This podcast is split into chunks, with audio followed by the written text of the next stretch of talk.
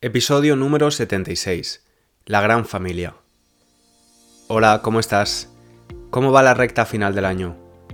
Yo ya estoy recuperado del COVID, de hecho ayer acabó mi cuarentena y pude salir de nuevo a la calle, así que estoy muy contento. No voy a poder ir a España como tenía pensado, y es por eso que he decidido traer el espíritu de la Navidad española al episodio de hoy, hablando de la gran familia. En un rato te cuento qué es exactamente la gran familia. Antes de empezar, me gustaría pedirte un pequeño regalo de Navidad. Si eres oyente de este podcast y lo escuchas usando la app Spotify, por favor deja una valoración. Es una función nueva de la app. Solo tienes que ir a la página principal, donde están todos los episodios, y verás a la izquierda un botón con estrellas. Muchísimas gracias. También te recuerdo que puedes leer la transcripción del episodio y usar las flascas de vocabulario de forma gratuita en www.spanishlanguagecoach.com. Ahora sí, empezamos. Cuando pensamos en películas navideñas, películas que son clásicos en Navidad, nos viene a la cabeza probablemente Qué bello es vivir o en inglés It's a Wonderful Life. Yo vi este clásico por primera vez en clase de inglés cuando iba al instituto. Es muy probable que en tu país pongan en algún canal de televisión esta peli durante la Navidad. De hecho, en Londres he visto que puedes incluso ir a varios cines a verla durante esta época. Es curioso que esta película se haya convertido en un clásico navideño, ya que cuando se estrenó en 1946 fue un fracaso en taquilla y apenas recuperó la inversión de su producción. Años después, especialmente en la década de los 70, se puso de moda de nuevo, gracias a su emisión en televisión. El mensaje de la peli es que hay que mantener viva la esperanza a pesar de las circunstancias. Mensaje que más que nunca necesitamos en estos tiempos tan extraños que vivimos. Además de Qué bello es vivir, existen otras películas más contemporáneas en las que podemos pensar como clásicos de la Navidad.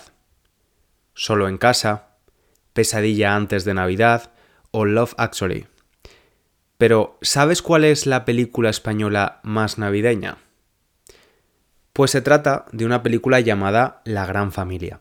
Es una película de 1962, es decir, hecha y ambientada en la España del dictador Francisco Franco.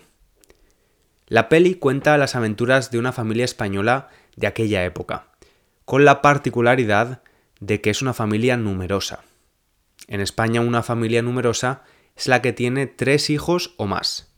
Y bueno, en este caso es una familia numerosísima, porque tienen nada más y nada menos que 15 hijos. Mi objetivo en el episodio de hoy es que hablándote de esta película entiendas un poco más cómo era la España de esa época y también aprender un poco más de la Navidad española, con las cosas que nos cuenta la película y con mis recuerdos. Estoy un poco sensiblón, un poco sensible. Es la primera vez que paso la Navidad fuera de España y lejos de mi familia, así que me apetecía mucho contarte esta historia. Ya te he comentado alguna vez que tanto mi madre como mi padre vienen de familias muy numerosas, especialmente mi madre, que tiene ocho hermanos. Cuando yo era pequeño vivía con mi madre y algunos de sus hermanos. El día de Navidad, el día 25 de diciembre, comíamos todos juntos en casa y mi madre cocinaba el cocido típico navideño. Un cocido es una sopa con garbanzos, carne y muchas verduras. Al principio podíamos hacer la comida en casa, pero conforme pasaron los años y los hermanos empezaron a casarse y a tener hijos, la familia se hizo más y más grande. Así que hoy en día la única opción es hacer la comida de Navidad en un restaurante. Cada año uno de los hermanos es el encargado de elegir el restaurante y organizar la comida. Y tengo que decir que es uno de los eventos familiares que más me gusta. Al final de la comida hacemos el juego del amigo invisible, o Secret Santa en inglés, y siempre montamos un poco de escándalo. Creo que la familia de mi madre, los Collado, son una buena representación de los españoles que hablan alto y son un poco escandalosos. Lo voy a echar de menos este año, la verdad. Volviendo a la película de la que estamos hablando, los padres se llaman Carlos y Mercedes y viven junto al abuelo y todos sus hijos. Carlos es el único que trabaja fuera de casa, es aparejador, algo así como arquitecto técnico o ingeniero. Tiene dos trabajos, porque imagínate lo que puede costar mantener una familia tan grande. Otro personaje importante para la familia es el padrino, que es pastelero, y ayuda en la crianza y apoya económicamente a la familia, especialmente antes de casarse. En la película vemos varios tópicos, la vida diaria en una familia numerosa, la primera comunión de los hijos, el veraneo en la playa, un suceso casi trágico en Navidad, la llegada del primer televisor a su casa y otras aventuras. Pero, ¿qué necesitas saber sobre la cultura española de la España de los 60 para comprender bien la película. España vivía bajo una dictadura en aquella época. La religión católica era muy importante entonces, y era bastante común encontrar familias numerosas. Bueno, tal vez no tan numerosas como la familia de esta película, pero no era extraño encontrar familias de 5, 6, 7 o más hijos. ¿Crees que había ayuda entonces para las familias numerosas? Pues durante la dictadura se dio mucha importancia a la familia tradicional, según la moral católica, o sea, que vinieran todos los hijos que Dios quisiera. De hecho, los anticonceptivos estuvieron prohibidos en España hasta la muerte del dictador en 1978. Bajo la dictadura existieron leyes que daban premios a las familias numerosas, y también se creó un programa de puntos o un plus familiar. En la película, a Carlos, el padre, le dan 15 puntos, uno por cada uno de los 15 hijos. Este programa de puntos, o plus familiar, consistía en que las empresas repartían cierta cantidad de dinero variable que dependía del número de hijos de sus trabajadores, siempre y cuando tuvieran dos o más hijos y su mujer no trabajase fuera de casa. Yo recuerdo una foto guardada en un cajón de mi casa, una foto de mis abuelos con sus nueve hijos, y siempre me ha llamado la atención. Es una foto en color y en la foto todos aparecen muy serios. Para mí, lo normal en una foto familiar como esa es estar sonriendo. Pero mi madre me contó que el objetivo de esa foto era estar incluida en el programa de puntos. Por eso salían todos tan serios. No era una foto familiar para colgar en la pared, sino para acompañar el documento oficial de familia numerosa. El hecho de que las familias fueran tan numerosas hacía muy común que la mujer casada no trabajara fuera de casa. Algunas mujeres trabajaban fuera de casa mientras estaban solteras, pero cuando se casaban dejaban sus trabajos. Esto impedía normalmente que desarrollaran carreras profesionales y llegaran a puestos de responsabilidad. Además, la incorporación de la mujer al mercado de trabajo, tal y como lo conocemos ahora, fue muy tardía en España, y normalmente se dedicaban solo a una serie de trabajos maestras, enfermeras, secretarias u otras tareas para las que no hacía falta cualificación o estudios. Se consideraba en aquella época que su papel era de cuidadora, cuidar de su marido e hijos, se esperaba que el marido y padre fuera el sustento de la familia. En cambio, la educación de los hijos era una tarea más bien femenina. Un personaje que también destaca en la película, La Gran Familia, es el abuelo, el padre de Mercedes, que vive con ellos y hace de niñero. Y cuidado con la palabra niñero porque puede significar dos cosas. Alguien que cuida a los niños como trabajo o alguien que se lleva bien con los niños que le gustan los niños. Las familias mediterráneas ya sabes que son bastante grandes y los abuelos tienen un papel importante en el cuidado de los nietos. En la actualidad sigue siendo habitual que los abuelos tengan un papel importante en ese cuidado, pueden ir a buscar a los niños al colegio y cuidarlos mientras los padres trabajan. Pero ahora es menos común que vivan con sus hijos y nietos. En aquella época era bastante normal. Además, la pensión, el dinero que recibimos del gobierno al jubilarnos, era una ayuda para la familia. También era frecuente que los regalos a los niños salieran del bolsillo de sus abuelos, tíos o padrinos. Los padrinos y madrinas son elegidos por los padres y son los encargados del cuidado de la fe católica del niño en caso de la muerte de sus padres. El padrino, que obviamente es una figura católica, acompaña al niño en su bautismo. Puede ser un familiar, pero nunca sus padres, o alguna persona de confianza de la familia.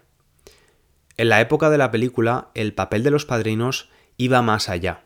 Colaboraban con el cuidado de sus ahijados activamente y echaban una mano o ayudaban cuando hacía falta en el sentido económico.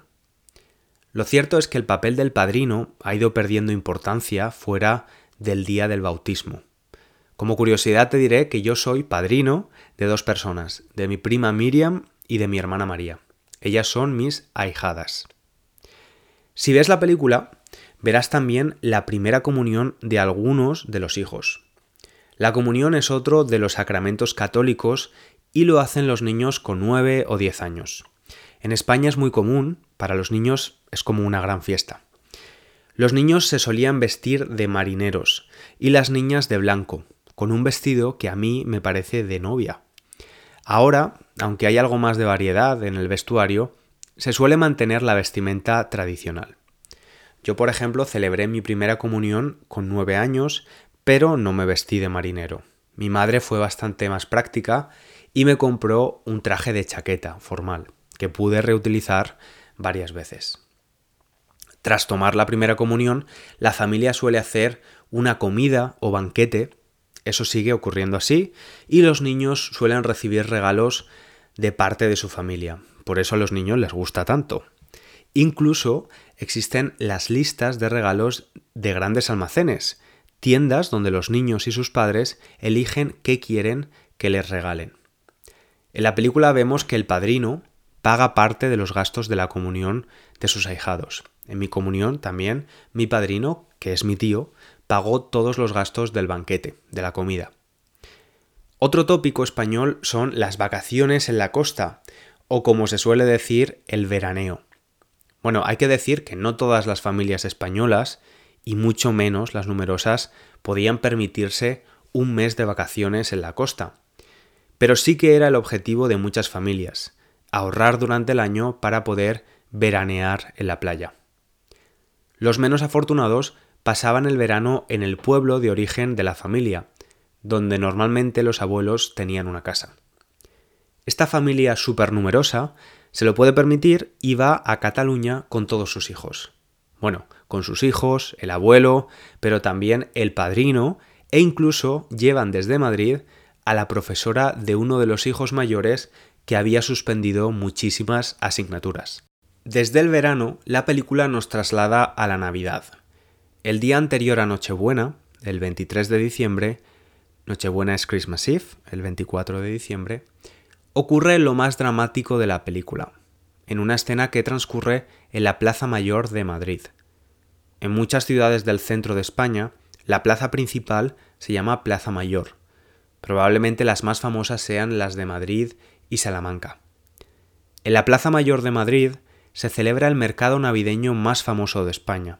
Allí va la gente a comprar figuras para los nacimientos o belenes que forman parte de la decoración navideña en España.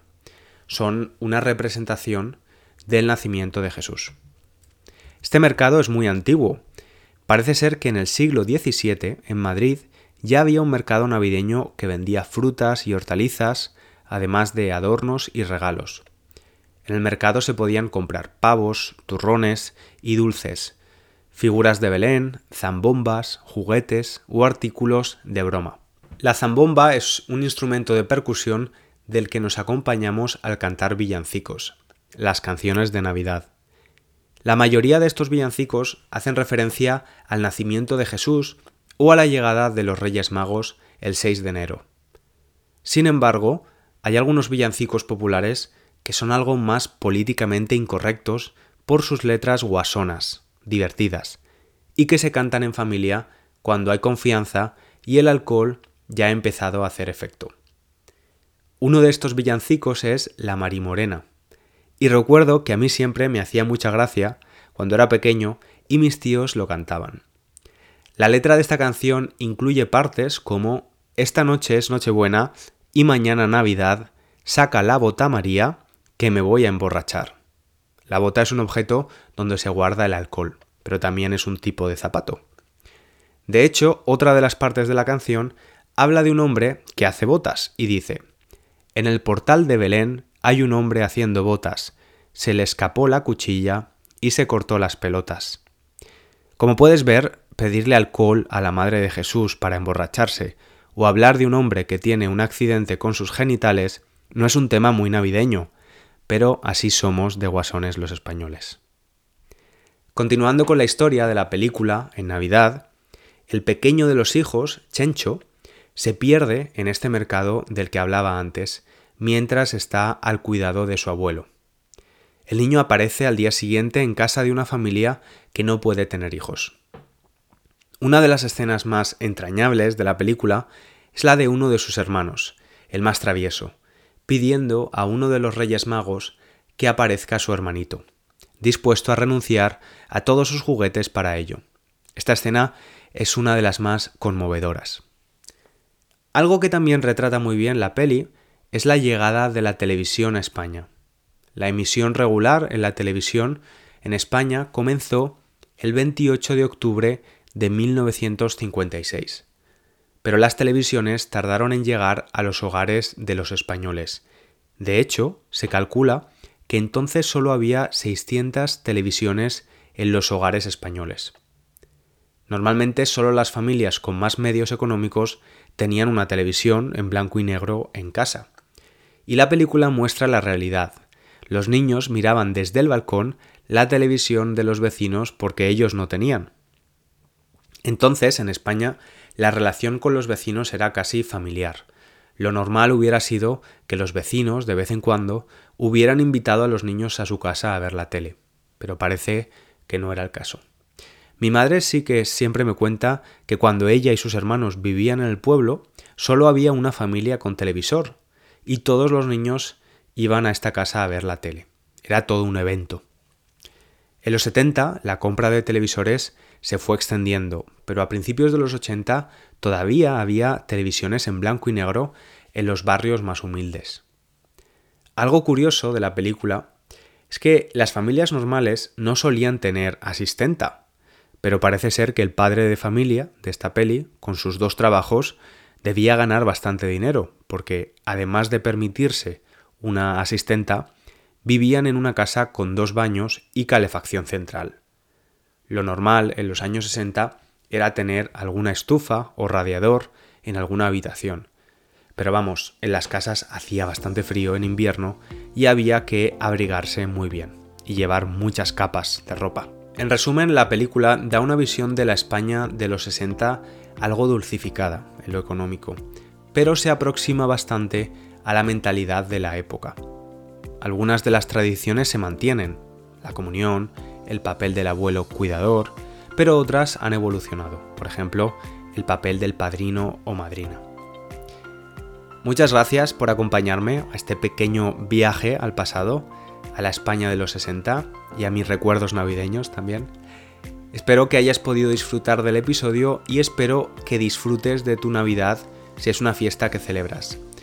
Te mando un abrazo muy grande y te espero la semana que viene para el último episodio del año. ¡Feliz Navidad!